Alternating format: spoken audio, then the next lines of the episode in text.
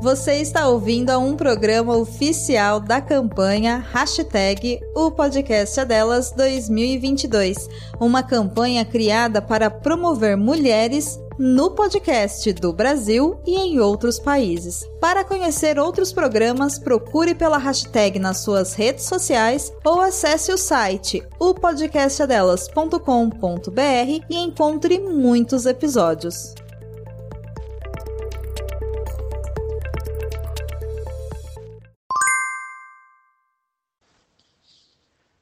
As duas ficaram olhando por alguns minutos para o jardim tão querido da avó. Havia roseiras de vermelho vivo, azaleias, primaveras com flores penduradas em cachos, duas jabuticabeiras antigas, folhagens de variados tipos, moitas de capim-cidreira, hortelã, alecrim e manjericão, das quais Dona Lucila colhia aromas e sabores. A avó sempre tinha um chá quente ou gelado apropriado para cada situação. E no canto esquerdo do jardim, a pequena horta com alguns legumes e hortaliças fresquinhas. Apesar dos seus 65 anos, a avó não parecia velha para Alice. Dona Lucila tinha os cabelos ondulados, castanhos e prateados, na altura dos ombros que reluziam ao sol Gostava de roupas leves e confortáveis e naquele dia usava uma saia florida e blusa branca. E o mais importante, a avó parecia sempre saber o que dizer, até nos momentos em que era melhor não dizer nada. Alice confiava que agora não seria diferente. Sabe, Alice, quase tudo à nossa volta funciona em ciclos. As estações do ano, por exemplo, primavera, verão, outono e inverno, formam um ciclo que se repete. A natureza é um constante ciclo de vida, morte e vida. Os seres vivos nascem, crescem, vivem a plenitude da vida e por fim morrem, voltam à terra, à mãe terra, como alguns dizem, e depois dali brotam outros seres vivos. Alice olhou surpresa e pensou que a voz estivesse ficando confusa.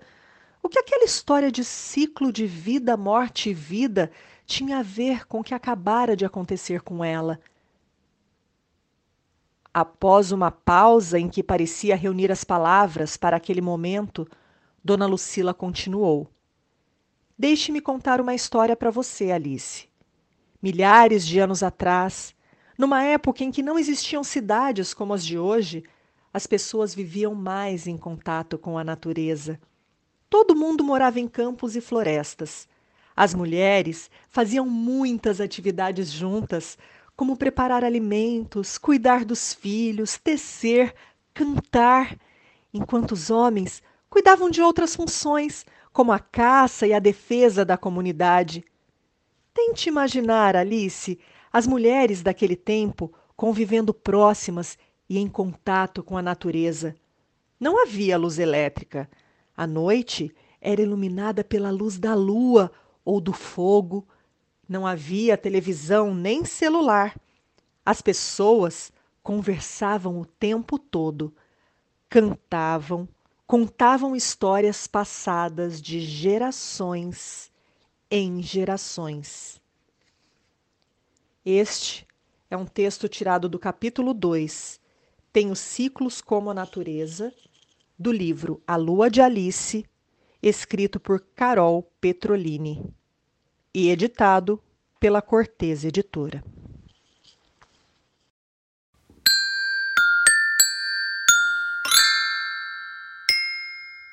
Criar com amor. Criar com afeto. Criar com alegria. Criar com asas. Cena 1. Eu sou a Júlia. Eu a Paola. E, nossa mãe é a Pati Juliane do Criar com Asas. Cena 2. Eu sou a Constância. E eu sou o Bernardo. E, e nossa mãe é Dedé Lovitch do Criar com Asas. Cena 3. Oi, eu sou Valentina e eu sou filha da Rita do Criar com Asas. Episódio 30 Como anda o seu Red Panda?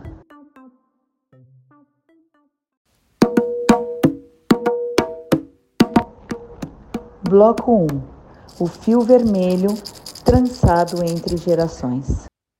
Bom, hoje, para quem está acompanhando a gente, estamos em duas, né? Mas essa é a maravilha de ser uma trinca, porque a gente se permite é, não estar, mesmo estando e participando de todas as discussões, quando a gente precisa. A gente não está com a Dedé aqui, mas estamos eu e Pati. Tudo bem, Pati? Tudo jóia. Você sabe que essa história de estar tá hoje eu e você aqui, eu fiquei pensando bastante assim, é, se a gente não corre o risco de ficar tudo muito florzinha, muito. Nossa! Nossa, muito menininha. E acho que a gente vai pender para esse lado. De qualquer maneira, a Andréia que edita, né? A Dedé que edita, então se a gente não segura a onda, ela segura por lá. Mas você sabe que esse tripé é, é interessante, né? Eu adoro pensar que a gente é três. Primeiro que eu gosto desse número, né? Eu acho meio cabalístico, acho que que ele ele traz muita força e ele ele tem ele ele é pendular, né? A Dedé é nosso movimento. Eu sinto muito isso, sabe? Ela é o nosso, o, o, o nosso, a nossa, o nosso pêndulo em muitos momentos, assim. E hoje, como estamos, eu e Rita aqui, eu gostaria de dizer que já que nós vamos entrar em algum assunto que não é rosa, mas é vermelho, Acho que tem a ver. Sangue, puro! Acho que tem a ver. Eu quero dizer que a Rita, além de ser minha parceira de blog, é... ela é minha parceira no maternar feminino, de menina. Acho que tem a ver com isso. E tem a ver com uma jornada pessoal, que é pessoal, mas que a gente partilha. Eu e Rita somos Moon Mothers, né? É, esse é um título que talvez a gente possa conversar mais para frente sobre, mais aprofundadamente sobre. Mas o que eu queria dizer é que ser mother também é ser facilitadora de processos femininos, é, é buscar uma cura feminina, ah, é olhar para essa ancestralidade, mais do que só é, proporcionar hum, esses movimentos tão importantes que são coletivos de mulheres, mas o que me chama atenção quando eu digo que eu e a Rita somos mothers, o que eu quero dizer é que a gente entrou nesse processo de aprofundamento pelas nossas meninas. E acho que esse é o ponto que a gente gostaria de conversar um pouquinho aqui, né? entre uma geração que foi das nossas mães, que comprava um pacote de absorvente para entregar para a gente quando a gente menstruava. É, para a gente hoje que se prepara ou tenta se preparar para essa menarca, para que ela seja celebrada com muito respeito, com, é, com muita delicadeza, a gente tem uma ponte aí, uma ponte de muita busca, uma ponte de muitas descobertas, e sinto que a gente é geração ponte mesmo, minha amiga, para essas meninas que vêm vindo e que estão aí. E entre aquela geração e essa geração, a gente também precisa tomar cuidado com esse fio, né? Que é um fio que, se ficar solto demais, ele não sustenta, mas se a gente apertar muito, ele arrebenta, né? Nossa. Eu acho que é por aí. Começa aí, Rita. Eu comecei. Começa depois de tudo isso que você falou. Eu tô aqui até sem fôlego, porque só queria deixar uma coisa pontuada nessa coisa do o Mother, na verdade, é um título que, que é de um curso que a gente fez, uma coisa muito incrível e que faz parte de um processo que vai um pouco além, na verdade, né? Que é essa nossa busca de tudo isso que você falou e que é muito tá voltado para o sagrado feminino e que foi você, minha amiga, que me trouxe para esse mundo, tá? Você que me deu a mão, que começou a me apresentar. E, e o Mulmader é um título de um curso que é da Miranda Gray, né? Que é uma, uma, uma mulher que estudou e que tem essa formação no mundo inteiro. É uma coisa muito linda. É, e que, e que a gente a gente honra ter também, mas a gente tem outros caminhos que a gente tem buscado isso, né? E quando você fala dessa questão da nossa é, você quer, você, é, é, bom a gente falar quem é a Miranda Gray, né? Na verdade. Ela é, ela é artista, escritora, professora de terapias alternativas, facilitadora de cursos em níveis internacionais.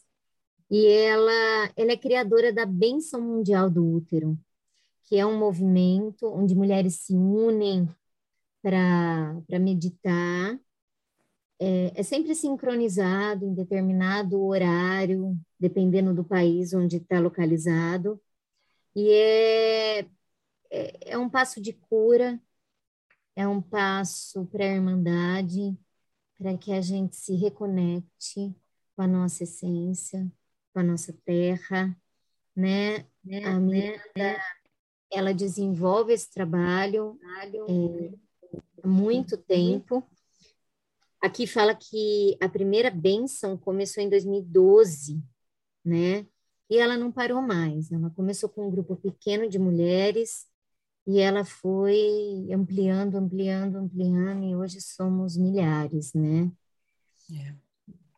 É. A gente está, é, como base, a gente está com o livro Lua Vermelha, que é um livro dela, né? Que é muito, muito é, significativo sobre os ciclos né, é, femininos e, e, e, toda essa história, né, é, mas ela tem bastante literatura aí, enfim, mas o que é muito importante que a gente conversa sempre muito sobre isso é que isso vai além de qualquer metodologia, né, é, um, é, é uma coisa que a gente sempre tem falado aqui, que é essa coisa do estar de mãos dadas, do é, estar aberta né, para as necessidades, desse reconhecimento que acontece, de poder escutar uma benção, pode vir em forma de uma escuta simplesmente, de um daqui que eu faço isso nesse momento para você, sabe? São aqueles pequenos cuidados do dia a dia que a gente muitas vezes vai deixando, pode deixar passar, né? E a gente tem tentado ficar mais atenta para isso. E, obviamente, que a gente está diante agora de, de idades das nossas filhas, né? Você com uma mais velha, inclusive, mas a gente tem filhas que regulam ali na, na faixa dos oito, nove anos, que são idades que começam a voltar a gente para esse olhar, né? Já passamos do primeiro setênio, da primeira infância, já entramos aí num segundo setênio, pelo qual uh, passa a adolescência, né? E aí a gente vai trazer um filme que é o Turning Red, que no Brasil é, é Red Crescer é uma Fera, é, como referência para essa conversa, costurando, porque né, é um, é um, se a gente fosse entrar mesmo no tema do sagrado feminino, a gente vai para um outro lugar, que é, uma, é um que a gente está até preparando um episódio para falar sobre isso, mas a gente vai passar por ele, não tem como, porque esse filme ele traz questões mas você falou, Paty, dessa coisa, né, de uma geração das mães que compravam o, o pacote de absorvente para esperar a nossa menstruação e que é, era o que preparava a gente, que me lembrou de uma cena do filme. E, e que foi uma cena que para mim foi chocante, é engraçado porque eu passei por isso, né? E, e eu, eu, eu tenho que agradecer porque meus pais conversaram comigo, meus pais, meu pai e minha mãe nesse processo, eu tive esse, esse, esse apoio, e óbvio, dentro minha mãe ela usava o absorvente. E lembrando que as nossas mães, para elas o absorvente era uma libertação, né? Exatamente. Por quê? Porque elas eram as mulheres que tinham que ficar lavando o paninho e secando no varal né? E aí, de repente, vem uma coisa que você joga no lixo. E não existia ainda essa consciência. o nosso, o nosso país, o nosso planeta não estava gritando tanto, né? E entre outras questões, o nosso corpo ainda vinha de um processo mais natural, então ele também não estava sentindo tanto os efeitos de tanta química que a gente colocava em contato com ele. Então a gente tem que reconhecer isso. E teve até uma coisa muito bonita que aconteceu comigo esses dias que me emocionou muito, uma coisa muito pessoal, mas que eu vou contar que eu acho que cabe aqui, que um dia eu comentei com a minha mãe que eu não usava mais absorvente é, é, descartável há algum tempo. E ela ficou um pouco chocada, ela, e ela, me, ela trouxe isso, assim, ela falou assim, mas, mas filha, é, eu sofri tanto lavando o paninho, e você que nunca precisaria fazer isso, e a gente conversou ali, mas ela ficou um pouco impressionada. E há muito pouco tempo, ela me mandou uma mensagem me indicando essas calcinhas de uso, né, que é o substituindo o absorvente, a calcinha que já tem ali. E eu fiquei tão emocionada, e ela falou assim, olha, é, eu vi isso e achei interessante, já que você optou por não usar mais. Então, assim, você fala, eu poderia nunca, e eu tive resistência, eu poderia nunca ter falado minha com a minha mãe sobre isso, mas eh, foi tão bonita essa ligação, sabe? Aí eu agradeci, eu disse para ela que realmente eu nunca tinha comprado, eu uso outras formas e a calcinha eu nunca comprei, que é uma coisa que eu me interesso. Assim, foi uma aquela coisa. Às vezes a gente se perde em alguns processos e esses reencontros, quando a gente está aberto, eles acontecem, né? E aí. Não sei se é essa... só se perder, né, Rita? Mas às vezes é necessário um rompimento geracional até. Existe isso, né? Existem rompimentos, assim, de uma consciência que a gente vai adquirindo à medida do tempo. Porque se você for falar da história do feminino, do feminismo e de tudo isso, existe esse rompimento assim de negar esse feminino né, nessa essência nossa e tem coisas aí por trás, né? Tem esse capitalismo, tem esse essa super produtividade que não olha para esses processos cíclicos. Então assim, é, é um retorno de algo que era necessário, porque precisou em algum momento ter esse rompimento violento, claro, porque as mulheres é, elas elas estavam muito submissas a muitas coisas, né? E elas precisaram ir para fora e fazer esse rompimento.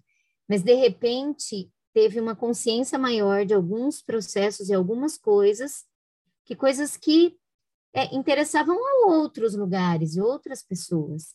Então, é geracional também. Então, a gente rompe, mas esse elo, esse lugar, né, de eu sei quem você é e, e, estamos aqui e a gente passou por isso e passa por isso, é esse fio vermelho que, que, que vai passando de geração materna para geração materna, né?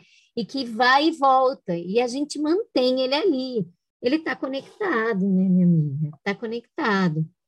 É, e veio num lugar de cuidado, né? Não, não, não interrompeu, não, mas é isso, veio num lugar de cuidado, que é assim, olha, achei uma, uma solução que talvez te dê menos trabalho e que tal, sabe, assim, eu achei isso tão bonito e, e do feminino, né? A gente se reencontra no feminino quando a gente reconhece as, as mudanças geracionais e a gente, a gente tem conversado muito sobre isso, a gente sabe que a gente vai ter os nossos conflitos e as nossas barreiras ali na, na, na, na fase das nossas filhas também, né? A gente já tem, inclusive.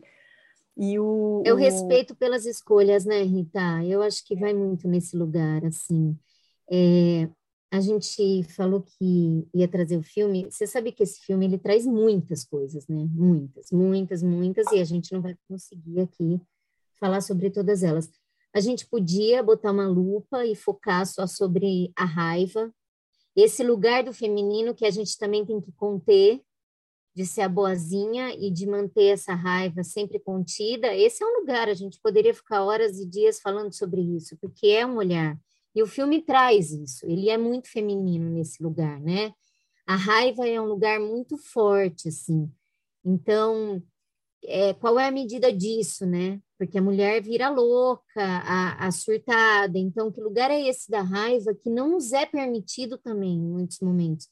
Então, existe esse lugar da raiva, que a gente poderia olhar para ela tem esse fator da puberdade, da menstruação, que eu acho que hoje a gente está falando um pouquinho mais sobre isso, a gente está trazendo um pouco esse lugar aí, né? Tem, e, e também desse rompimento de padrões, Então, agora a gente entrou um pouco nisso de ter uma coisa geracional, mas ter também escolhas e ter também um respeito a elas, né? É, antes da gente voltar um pouco para o filme, eu queria ler dois pedacinhos de dois livros aqui que falam um pouco sobre isso, né? Sobre esse lugar do, do, do feminino aí, desse lugar da menstruação, que começa assim: as narrativas que historicamente englobam a experiência menstrual coletiva foram fundadas em mitos, tabus e discursos religiosos e patriarcais que alimentam a desconexão com o ciclo feminino e o desprezo pelo sangue menstrual. Uma das estratégias mais poderosas do patriarcado foi a domesticação da mulher selvagem, que inclui a determinação de um corpo, o corpo menstrual, livre de qualquer fluido vermelho que pudesse ser embaraçoso. É assim que acontece a alienação dos corpos e a perda da autonomia e da sabedoria intrínsecas que dão lugar ao capitalismo e aos discursos de higienização, tomando em grande parte o poder dos nossos corpos, do nosso ciclo e do nosso sangue. Aí me lembrou muito que você trouxe a questão do absorvente, né, Rita? E quando a gente fala de uma geração que opta, a gente não opta por ser escrava de ficar lavando paninho. A gente opta pela escolha de olhar para o nosso sangue como um lugar que não merece para o lixo, um lugar que é, ele não tem, é, ele, ele, ele vai em confronto com a própria natureza, né?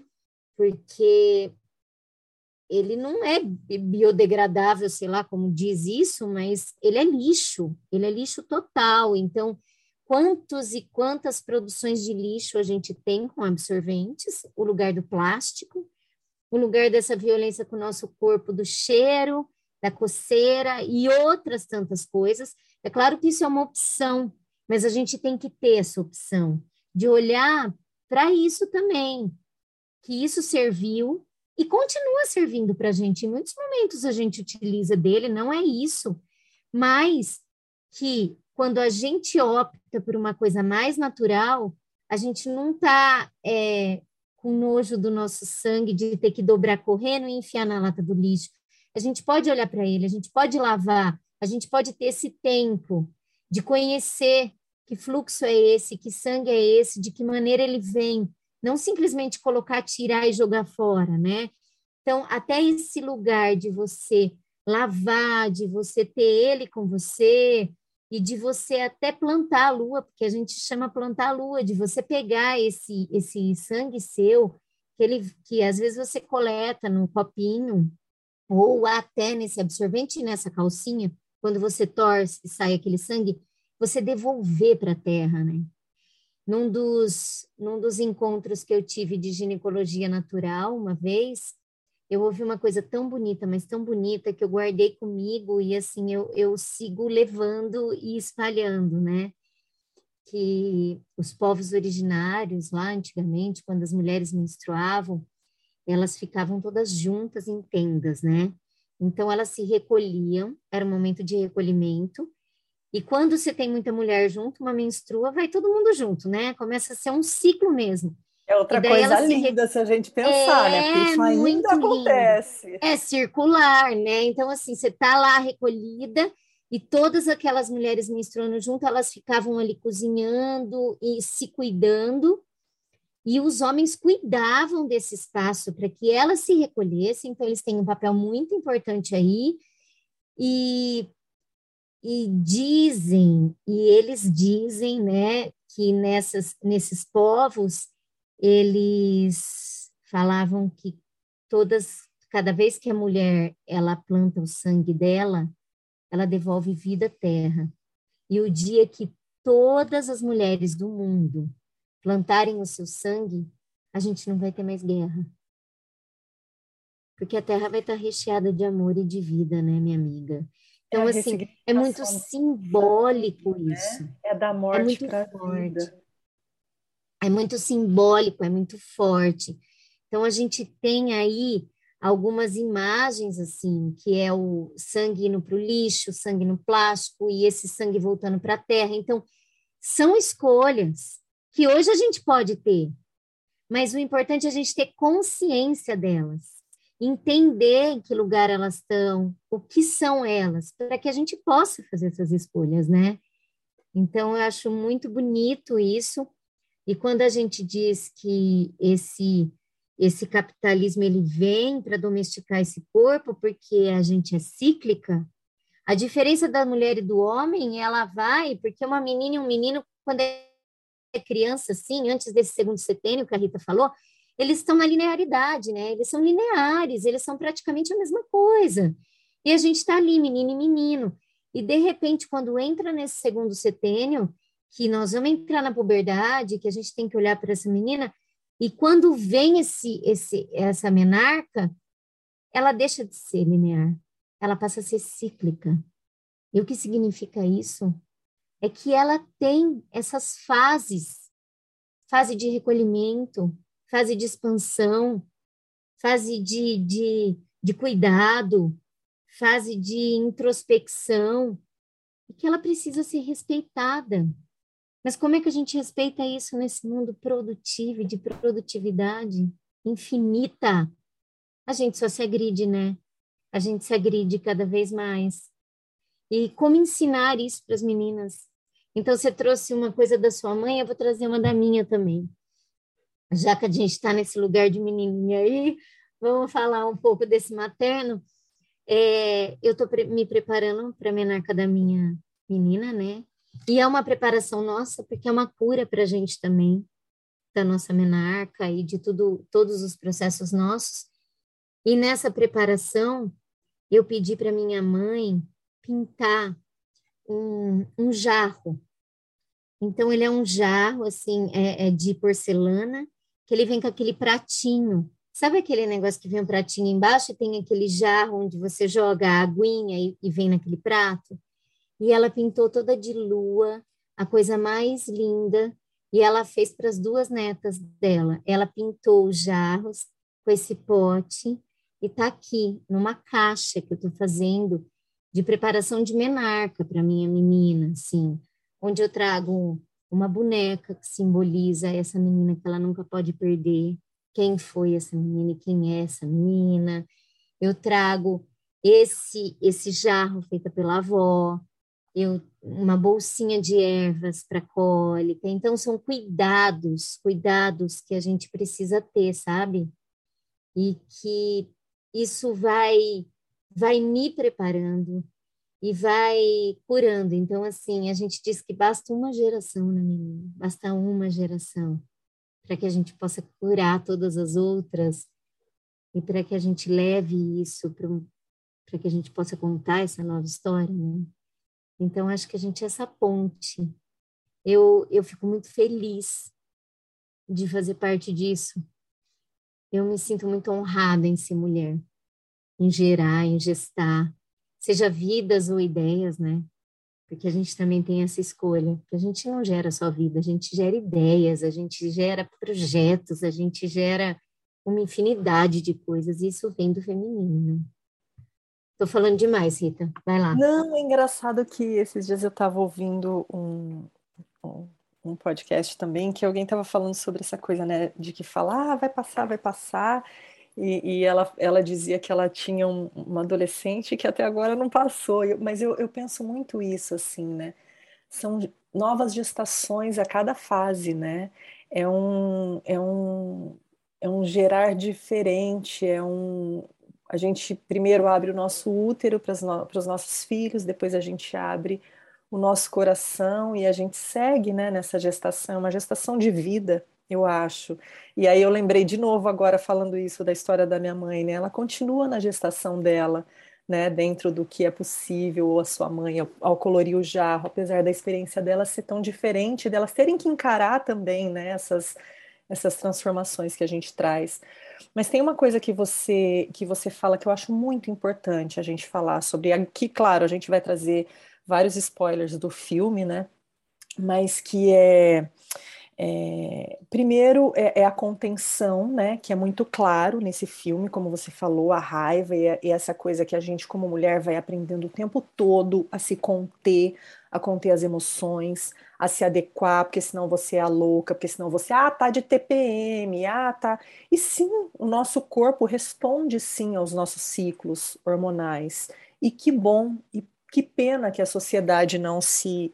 se é, não tenha reconhecido isso, né? tenha, tenha, tenha descredenciado isso, como você falou, já existiu, aí por uma questão de, né, de, de, de, como a gente ia se organizar como sociedade, você simplesmente é, destitui isso de uma realidade, e como é que a gente lida com isso? Com isso? Então é muito bom que quando a menina ela, ela começa a passar por aquela transformação, e essa cena pegou muito, que a primeira coisa que a mãe vem, ela vem com uma caixa cheia né, de, de absorventes, e a menina tá lá dentro, assim, virando aquela fera. Então, para mim, essa é uma cena muito simbólica, tem muitas camadas aí que a gente poderia falar. Mas eu acho muito também importante o papel dessa mãe, né? Que, que ela meio que se desespera, ela sabia. A questão da gente, né? É, como é difícil, a gente fala que está se preparando e a gente se pega ainda em questões e vai. Por isso que é tão, pode parecer uma loucura, Aliás, Paty, eu não tinha te contado, mas eu comecei a minha caixinha por aqui, muito modestamente, porque eu quero ter alguns anos para me preparar para ela. Oba! É um processo seu, minha amiga. É, eu é um sei. processo seu. É seu. É. Você sabe que esse fio aí da gente não, não afrouxar muito, mas também não apertar muito de romper, eu lembro de ter ouvido é, uma mulher, é uma canadense, ela veio fazer uma dinâmica sobre isso também, do sagrado feminino, e ela falou assim, é, eu sei que vocês estão esperando, assim, quando vier a menarca da filha de vocês, fazer aquele círculo lindo, aquela celebração, chamar a avó, chamar a avô, é, avô não, chamar a avó, chamar a tia, chamar todas as mulheres, mas escutem a filha de vocês, sabe? Então, assim, é, esse cuidado, né, minha amiga? É claro que tudo isso é uma preparação para você, é um cuidado, é um presente. O que ela vai fazer com isso é com ela. Se ela vai querer, né, contar, não contar, então assim, escute, né? Respeite. Vá para esse lugar, sabe? Dessa escuta ativa para essa menina, porque assim, ali ali no, no filme me pega muito um lugar de que ela estava tava sendo tão absorvida por aquela mãe e por aquela estrutura rotineira e por aquela coisa que ela não conseguia romper, ela não conseguia trazer nem as amigas para a mãe. Parecia uma vida paralela, ela tinha, não é? Parecia, ela tinha uma vida paralela. Era o momento, o momento dela, o momento mais é, pessoal dela era a escola com as amigas, e que aquilo tinha um corte, um rompimento, porque ela virava a chave. Porque a partir dali ela precisava ir para um outro lugar, ela precisava ser uma outra pessoa, ela precisava ter uma outra rotina. E como isso é, é desgastante, né? E como isso é cansativo, e como isso causa esse rompimento de quem a gente realmente é é, é, é exatamente esse lugar quem a gente é, né? É, eu acho que a gente está indo até para um outro lugar e, e, me lembrou muito, muito, muito uma vez. Eu e a Dedé, a gente foi numa palestra com a Laura Gutmann, há muitos anos atrás, em São Paulo, e ela começou a, a palestra dela falando assim: qual é a melhor mãe do mundo? Né? E ficou todo mundo olhando assim, e mãe que deixa o filho ser quem ele é. Pode parecer a coisa mais fácil do mundo, a coisa mais tranquila, mas não é. Por quê? Porque para a gente deixar o filho ser quem ele é, a gente tem que ser quem a gente é. E aí traz o filme, né? Aí traz aquela aquela repetição de padrões e aquela mãe que quando volta lá atrás, quando ela encontra a mãe menina, aquela menina frágil, chorando e dizendo que talvez ela nunca consiga ser o suficiente para aquela mãe, que era a mãe dela. E ela é reproduzindo é demais, isso. Né? É aquela cena é demais. Para mim, é a cena mais bonita mãe, né? do filme. Demais. É a cena que me angustiou, que me deu vontade de chorar. Cada uma faz a sua escolha, né? Cada uma faz a sua escolha em relação à fera. Tá Sim, tá mas é isso, né, minha amiga? Então, há muitas vezes, para a gente ser quem a gente é, a gente precisa romper. E romper não significa que a gente nega. A gente já conversou várias vezes sobre isso, em outros momentos, eu e a Rita, é, em nossas conversas aqui pessoais, que o rompimento, ele não é negação. A gente reverencia a ancestralidade, a gente agradece, a gente está aqui graças a nossos ancestrais, mas daqui para frente, a gente conta a nossa história. E ela é e ela precisa ser respeitada porque ela tem que ser autenticada também, assim como nossas filhas. Assim como a gente tem que deixar que nossas filhas contem as histórias delas. Eu não sei se eu fugi, Rita. Acho que eu fugi.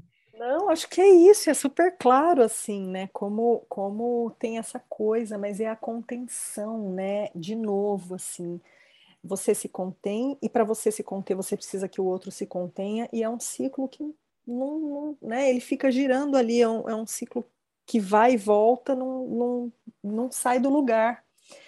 É, eu acho que, que esse filme ele traz muitas reflexões, mas eu acho que essa cena que você falou para mim também, assim, das mais bonitas, acho que é aquela hora daquele resgate, né, da, da que a menina encontra a menina mãe. Acho é, muito simbólico também, né, que existe ali uma conexão entre a mãe e a filha mantendo a tradição até um certo ponto, né? Que é quando chega e o, e o turning red, como é o nome em, em, em, inglês, que seria o se transformando em vermelho, que é o símbolo, né? A cor da menstruação e tal. E aí das emoções, né? Que, que Justamente o crescimento, raiva, né?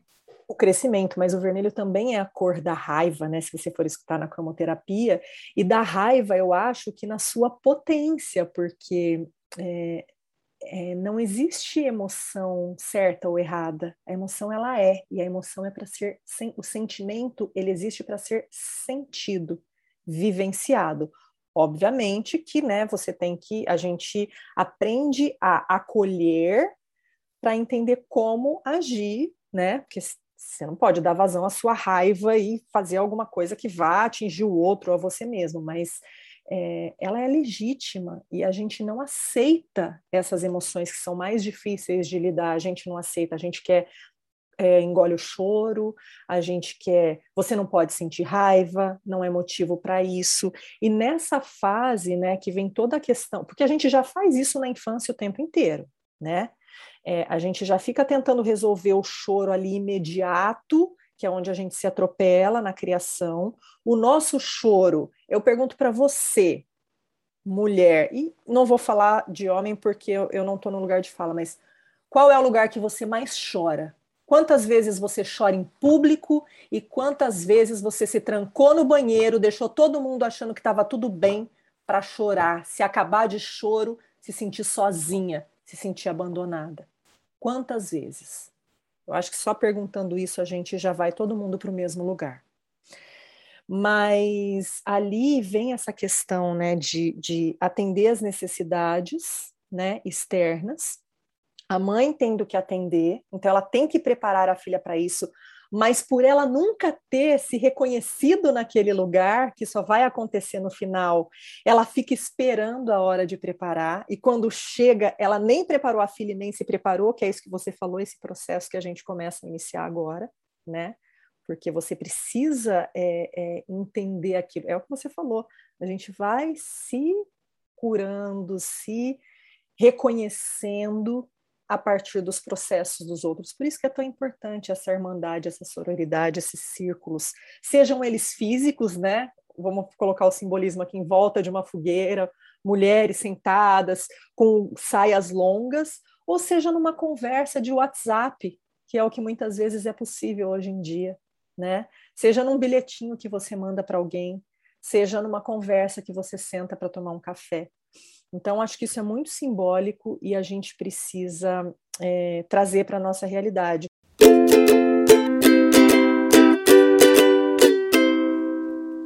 Hora do Jabá. Se você gosta do nosso conteúdo, pense em nos apoiar com qualquer valor mensal e colabore com a mídia independente.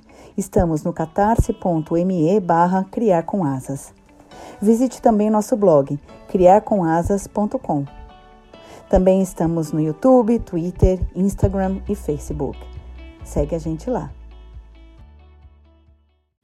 O feminino é a potência da reinvenção, da criação do recriar, do ressignificar, do co-criar. Como a água que se transforma, que forma, que flui, que desconstrói para reconstruir, que dá vida. O feminino é o ser de corpo inteiro, desde o útero, desde a possibilidade de toda e qualquer existência humana. Sabedorias, fonte da própria vida a compreensão de um tempo outro, que se dá de modo integrado, pois somos uma grande teia, onde passado e presente movimentam-se continuamente na busca da construção de um futuro melhor, tecido pelo bem viver. Nossa história é potência, vivência, experiências. É movimento de cada coisa dentro de um todo respeitando as singularidades, as diversidades em meio à unidade. Nossa origem é circular. É o círculo uterino de nossa mãe que nos acolhe, não apenas durante nove meses. A circularidade é, pois, um padrão da cultura tradicional africana. O círculo não exclui tem como características a integração, a horizontalidade, a ligação, a relação uterina, a relação maternal navegando em suas águas. A barriga, cabaça, útero que nos acolhe quando estamos nos preparando para estrear no mundo é repleta de água. Simbiose com o mundo que está fora, mediado pela cosmos sensações maternais, para além de nossas mães biológicas. Somos complementos. O que entra no interior de um círculo já o compõe, e tudo que compõe um círculo está integrado em roda, onde cada elemento se relaciona com o outro, complementando-o. Somos cabaças da existência. Nesse sentido, as filosofias da ancestralidade e do encantamento que tecem as filosofias africanas são bordadas pelo pertencimento. Pertencimento é construção, formação e escuta uterina, e assim descoberta do que está inscrito em nosso íntimo. É ouvir o ritmo de nossos corações é entender nosso eu interior e compreender o mundo, a vida, desde esse pertencimento que é coletivo, enraizado, que é sertão.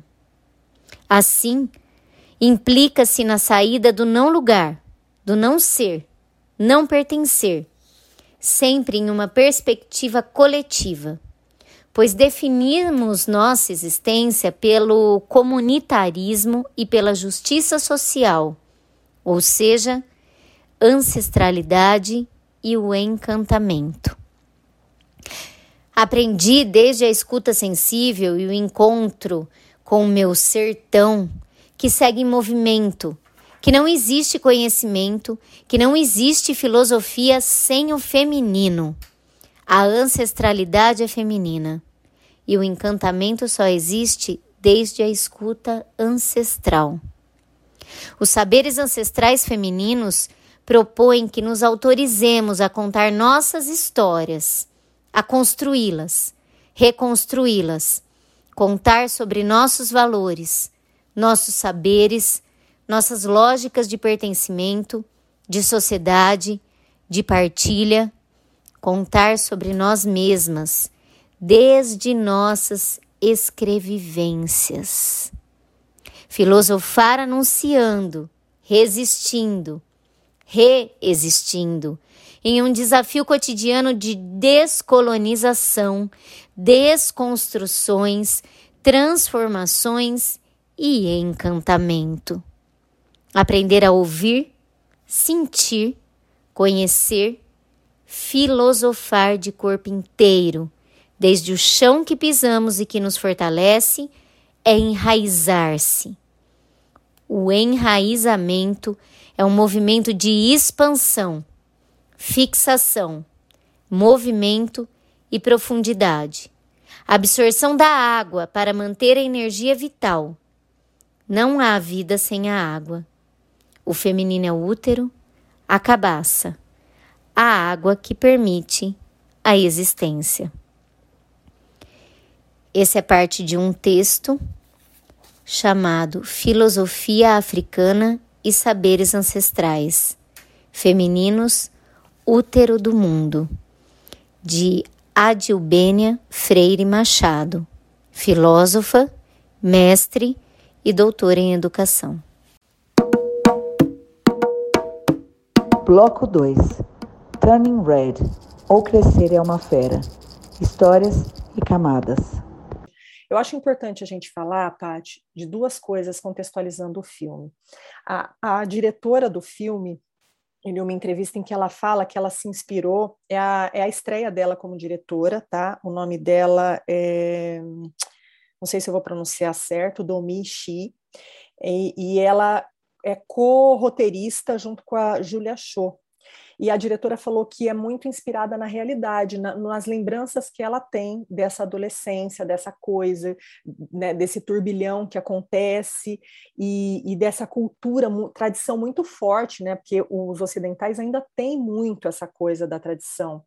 E coincidência ou não, eu assisti uma palestra agora num festival que eu estava cobrindo no South by Southwest, que aliás muitas coisas bastante assustadoras sobre essa robotização do mundo que já começou, mas eu vou me, me apegar num, numa parte que me lembrou muito o filme, que eles falam que é, a geração Z, que é a geração nascida, eu acho que é de 1997 até 2012, chinesa, que é uma geração que está influenciando muito os hábitos que vão ah, para o mundo todo de consumo e de comportamento, mas que é uma geração que também está quebrando as tradições, tá? existe esse conflito tradicional, então eles estão quebrando as tradições e estão importando muito mais e rapidamente questões que vêm do mundo. Então, por exemplo, é, do coletivo para o individual, né? Dessas tradições que são muito físicas, se a gente pensar no Ocidente, né? De, de, de um templo, de um chá, dessas coisas que são muito físicas, indo para o digital. Então, é, eu acho que ali fica muito claro também, né, dessa coisa da quebra de uma tradição. E, e não é nem que a menina, como você falou, ela honra e reverencia mais do que qualquer outra, porque ela adota a fera. Ela abraça, ela acolhe aquela fera. E uma outra coisa que é muito clara também ali é que é, eles dizem, né? Dizem no filme que para você deixar a fera calma e mais fácil de ser domada, você tem que escondê-la. E aí a mãe que escondeu a fera dela é gigante, quando vem, vem com toda a fúria. E na verdade. Isso é muito forte, aquele tamanho da fera é um negócio muito forte. E tem muita coisa aí. Tem muita coisa. Guardada ela ganhou potência, ao contrário, né? E vem a menina mostrar com, aqueles, com aquelas lembranças de quando ela estava com a fera, da leveza e da brincadeira, e da aceitação e do reconhecimento, que quando você convive e essa essa ciclicidade, né, inclusive das emoções, de como a gente é, essa organicidade de você ter altos e baixos, de você conviver com isso, é o que tornava a vida dela incrível. Eu acho muito lindo isso. Exatamente. Engraçado que você falou que ela preparava, né, a filha. Aquela cena também que ela prepara a filha. Uma, uma hora a filha certa, ela fala assim: está pronta para ser a, a presidente da, da ONU, sei lá, alguma coisa assim. O que, que ela fala, Rita? Eu não vou lembrar exatamente, mas é, é uma coisa assim da perfeição, né? Tem uma busca. Exatamente. Eu, eu tô, eu tô preparando minha filha para salvar o mundo, né? Assim, para o mundo gigante.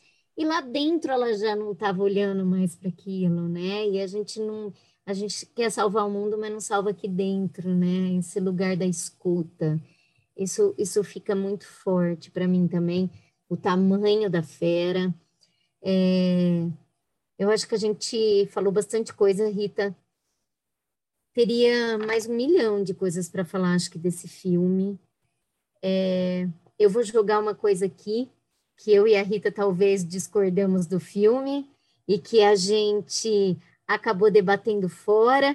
Não vai dar tempo, não é assunto para esse podcast. Quem sabe, se vocês quiserem, a gente faça.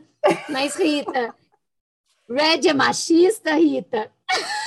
Então, mas então, aí eu já fiquei pensando mil vezes. Eu no começo achei que não. É, eu ainda acho que ele traz muitas Não vamos entrar nisso, Rita. É. Tá, vamos jogar para a gente precisa da Dedé nessa, né? Ai, que medo! mas a gente precisa da Dedé nessa. Mas tem muitas questões ali que a gente precisa falar sobre. Eu acho que vai voltar, talvez, em outros temas. Tem uma outra questão ali, que é essa coisa da autonomia também, que é um outro tema que a gente quer trazer e que eu acho que pode até vir num próximo. E que passa por aí também. Passa por essas Passa questões. pelo rompimento e que é. vai para um outro momento que é da autonomia. Então, eu acho que a autonomia é um lugar também muito importante. Tem muita coisa para a gente trazer. Porque se a gente fala de autonomia, a gente vai lá atrás, né? Desde quando eles são bebês e, e como que a gente chega nisso. Então, acho que a gente pode conversar sobre isso. Eu brinquei de ser machista, mas é porque existe uma figura masculina ali que é muito pontual, é muito importante no filme. É, eu e Rita que tivemos é pai, visões. Né? De, que é o pai, a gente teve visões um pouco diferentes. E mas eu acho que também é, é assunto para um, um outro momento, porque são questões bem profundas também, sabe? Desse, desse homem que está ali só observando e que, de repente, ele dá uma fala, que é uma fala que talvez determine muita coisa. Então, qual é esse papel do homem? É, ao mesmo tempo, a Rita acabou de trazer que ela se baseou numa história pessoal. É claro, a gente traz as nossas referências, o tempo verdade, todo a gente fala sobre o que a gente vivenciou, né?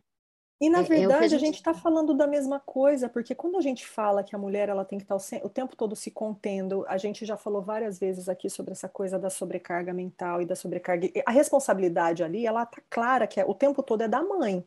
Tanto que ele fica num papel ali que ele fala assim, mas não está na hora, não é melhor falar, mas ele não banca de tomar decisão. Que claro que a gente sabe disso, é um lugar materno. Mas assim, ela tá com todo o peso nas costas dela. E é um lugar comum, né, do e homem tá que a gente pra... assiste na vida real ela, o tempo e todo. ela dentro dela, tá tudo acontecendo com ela e com a filha também, não é? Entendeu? Ela também está. É isso. Então, é óbvio que é mais fácil você olhar de fora, que é uma outra questão, Paty, que a gente também não vai ter tempo para falar hoje, mas que a gente, a gente sabe disso, assim. Por que, que é importante a gente estar de mãos dadas? Porque às vezes uma outra mulher olhando de fora te traz uma visão que é, é assim, quantas vezes isso já aconteceu com a gente, né? De você estar tá ali no meio de um furacão e a outra fala uma fala e fala, clareou tudo. Agora eu entendi, você consegue ter outra perspectiva. E ele estava ali naquele papel, assistindo, assistindo, assistindo, sabia qual era a tradição, sabia qual era o comportamento da mulher quando acontecia isso ou aquilo. E aí ele vem, então, deixa eu te falar, continue sendo assim que dá, no final tudo dá certo. Eu entendo o seu ponto de vista, mas eu achei esse filme bem bonito pro lado do feminino, assim. Eu acho que ele tem muito. Não, eu achei incrível. É. Mesmo porque tem depois, tem todo o círculo, tem, tem tudo, assim, tem essa irmandade dessa ancestralidade. Mas ela foi nessas questões mais difíceis mesmo, sabe? Esses lugares difíceis de olhar para o feminino é que essa figura materna, muitas vezes é paterna, né, do pai ali, do, da figura do homem, ela, ela, ela me pareceu, e talvez algum, para algumas pessoas, como uma chancela para que ela pudesse acolher essa raiva, ou esse, né, esse panda, esse urso. Então, assim, é, e isso talvez entre um pouco nesse lugar de incômodo, É diferente de um outro filme, agora eu vou falar de animação, a gente está falando de animação, e é um lugar que a Rita adora trazer, e eu vou trazer hoje isso, que para mim, assim, esse lugar da, da, da mulher, do, do, da ancestralidade feminina, de sutileza e de beleza profunda, para mim, é Moana. Porque a hora que ela vai bancar, que ela vai embora, que ela cresceu, e que ela vai ao encontro do que é o propósito dela, que ela descobre quando ela escuta o tambor, né? Para mim é simbólico demais essa cena, o tambor tocando, porque o tambor é o som do coração, né? Então a hora que ela escuta o tambor, ela está escutando lá dentro, ela está escutando ela, é o coração dela pulsando, e que ela tem que ir. E quando ela vai sair escondida, quem ela vê? A mãe. E a mãe, em momento nenhum, nenhum, falou nada. Essa assistiu nesse, nesse, nesse embate entre a filha e o pai, só que ela chancelou, sabe? Vai, do jeito dela, com a sutileza dela, mas ela falou, filha, vai, né? Aquilo para mim é de uma beleza, e ela é guiada o tempo inteiro pela avó que a avó é a proteção da ancestralidade feminina ali, né? Então, esse espírito em forma de arraia, sei lá, né? Aquele, o peixe, mas aquele espírito da avó, avó permeando aquilo, e ela naquela sustentação espiritual da avó, aquilo para mim é de uma beleza, mas é, é de uma força, é de uma potência. Meus amigos falam, não sei por que você gosta tanto de Moana. Eu gosto tanto de Moana. Porque Moana, para mim, vai nessa ancestralidade feminina da, da maior força, sabe? E, e dela romper também. Ela rompe, porque a mãe ficou lá com o pai. E a mãe faz o que o pai quer. E, só que ela escuta o bater do tambor e vai. Só que a mãe fala, vai contar a tua história. Vai contar a tua história, entendeu? De novo, né? O papel da mãe e da menina de novo, que é isso também, né? Tipo, olha, eu vou ficar aqui, eu escolhi ficar aqui, mas você vai. Ó, nós três aparece isso, Paty, bem colocado, ó. No Turning Red, né? No final, depois que a menina encontra a mãe menina, e aí elas vão decidir quem fica com a fera e quem se liberta da fera. A mãe decide é, se libertar e a menina quer ficar, mas vai, segue o teu caminho na Made, né, que a gente falou acho que no episódio passado sobre a mãe, a gente já falou em vários, que, que na hora que a menina, que parece que tudo, ah, vamos juntas as três, então a mãe fala, não, eu vou ficar aqui, essa é a minha escolha, mas vai, e agora na Moana, que a mãe é um papel muito. A mãe está o, o, tempo todo do lado do pai, seguindo né, o que o, o, o rei ali, o, o chefe, é, faz, mas ela dá a chancela, né? E a menina precisa dessa chancela ela tem a avó o tempo inteiro impulsionando e representando ali, tanto física, aquelas danças daquela avó também, quando ele, tudo aqui, aquilo é maravilhoso. Mas, mas é verdade. Acho que são três papéis ali que são incríveis. É, e é bonito também, se a gente pensar no Turning Red, apesar do papel da avó e das, das tias, quando vem para o ritual, serem até caricatos, e aí, como respeitando de novo, né, que a, a diretora se inspirou na história dela, mas no final tem o ritual né, de todas elas passando de novo pelo portal. Eu acho tão, tão bonito aquilo, porque assim, não é que você tem que ser igual a mim, pelo contrário, a gente está aqui junto, de mãos dadas, respeitando uma outra, para que cada uma siga a sua história.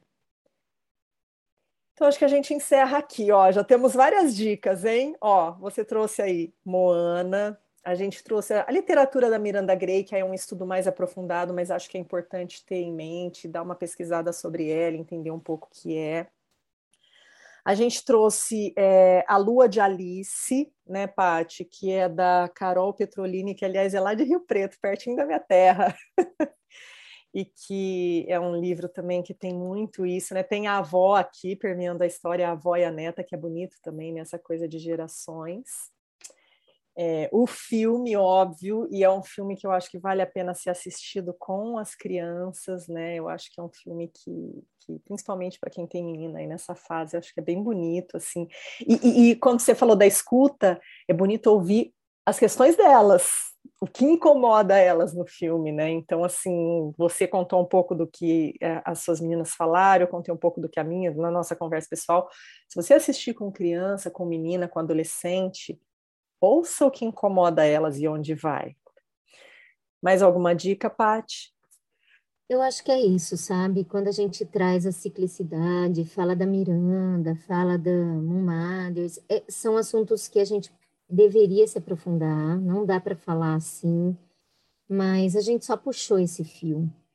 É, puxou um fio que é um fio é, que ele permanece, ele é ininterrupto, né? A gente é um fio de estudo, de olhar, de força, de busca, de profundidade, que eu quis trazer justamente para dizer como essas meninas já transformam a gente e como a gente segue tentando, tentando, né? Fazer com que elas contem a história delas, mas mostrando para elas também como é bonito esse feminino, como é belo, como é forte, como é potente, que não é o lugar de, de, de, de é, é um lugar é, de fraqueza, vamos colocar assim. Acho que é essa palavra, vai, não sei se é, mas muito pelo contrário, é um lugar de força, é um lugar de irmandade, que quando a gente olha para a ciclicidade, a gente olha para a outra como irmã.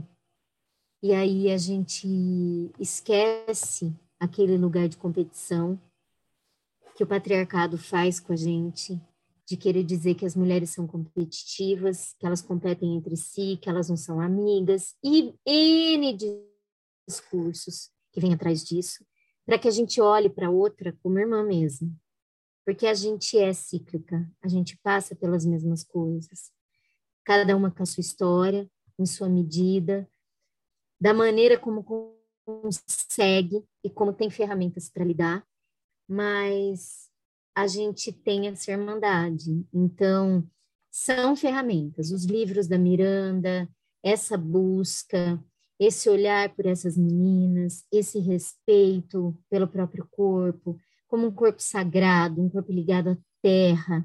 E daí a gente faz essa ligação também desse corpo da mulher com a própria terra, que esse corpo não é para ser invadido como a terra é invadida. Então, esse lugar do feminino, do respeito, e todas essas relações.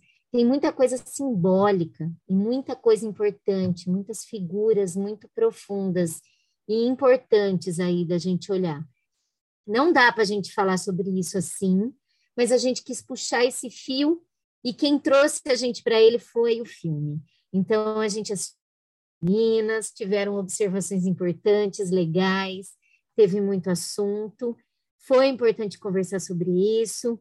E eu trouxe também uma fala da Delana, que foi aquela que eu fiz também um, um, um encontro com ela de uma formação sobre a menarca, chama Dançando com a Lua, né, que é uma companhia para a chegada do ciclo menstrual e traz bem, bem simples, mas bem bonito, a, a algumas coisas do que é ser cíclica, de como é esse lugar.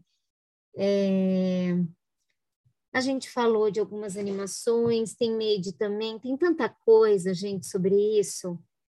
Mas. eu não vou nem te falar sobre o episódio que eu assisti ontem de This Is Us, porque eu tô proibida de falar, porque elas não estão assistindo é. LADD, elas me puseram nessa e eu não consigo. Bom, agora eu já tô, tô aqui com os episódios que já saíram, mas eu não vou nem falar, mas tem um episódio nessa última temporada que é o episódio baseado na história da Rebeca, que também passa tanto por isso, mas eu chorei, gente. Ai, não pode, chorei. não pode. E eu acho que tem uma série que a gente já falou tanto também e que falta a gente assistir a última, porque a gente não consegue assistir, porque eles fazem isso com a gente, né? Eles tiram da onde a gente está assistindo e a gente não consegue, que é The Handmaid Staley, que é, eu não sei, eu não assisti a última temporada, mas a penúltima fica tão claro o impulso dela com o futuro dessas meninas. Então, quando ela abraça isso e ela reconhece que o lugar dela é salvar as meninas, aquilo tem uma força, aquilo tem uma potência, assim, que, que, é de arrepiar. Então, eu terminei aquilo assim, passando mal de vontade de ver o último. Não vi ainda, a gente vai ter que ver, mas é uma série que a gente vai e volta e fala sempre sobre, porque eu acho que entra muito nesse lugar. São todos os aprisionamentos femininos, se não são todos, olha, uma boa parte está tudo ali, sabe?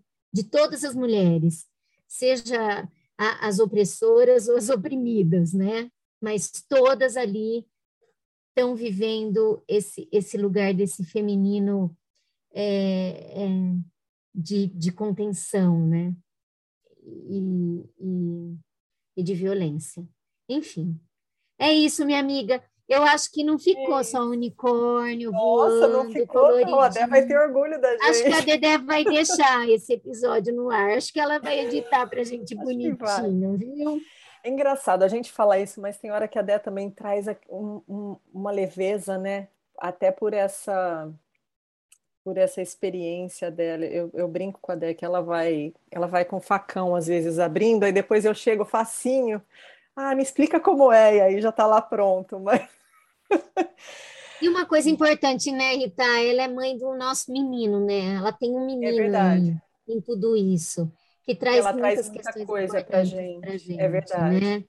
Então, hoje a gente olhou muito para esse lugar das nossas meninas, para esse lugar nosso, mas a gente nunca esquece desse lugar do menino. E a Dedé traz muito isso. É, a é gente brinca, né? Dessa, brinquei agora desse florzinha coloridinho de unicórnios voadores, mas não é esse lugar, não. A gente trouxe a força do vermelho e é assim, nesse lugar que a gente tem que percorrer. Acho que é isso, minha amiga. Ai, obrigada, gente, obrigada. A gente vai deixar todas essas dicas é, aqui nas descrições.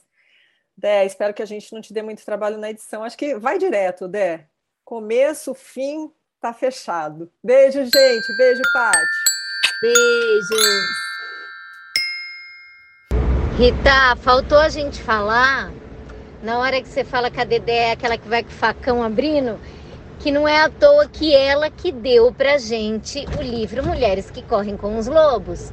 Muito antes da Miranda Gray chegar, muito antes de tudo isso. Agora me veio isso na cabeça. Como a gente não deu a dica desse livro e como a gente não falou sobre isso. Gostou desse programa? Bom, né?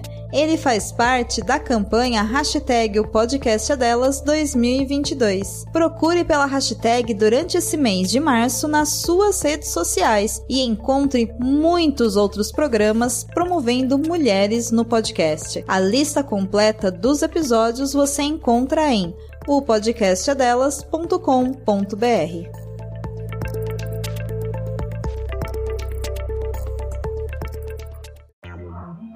Vinhetas, e Paola. Vozes da introdução, Bernardo, Constance, Júlia, Paola e Valentina. Mandalas e avatares, Constance. Edição, Dedelo Vitti.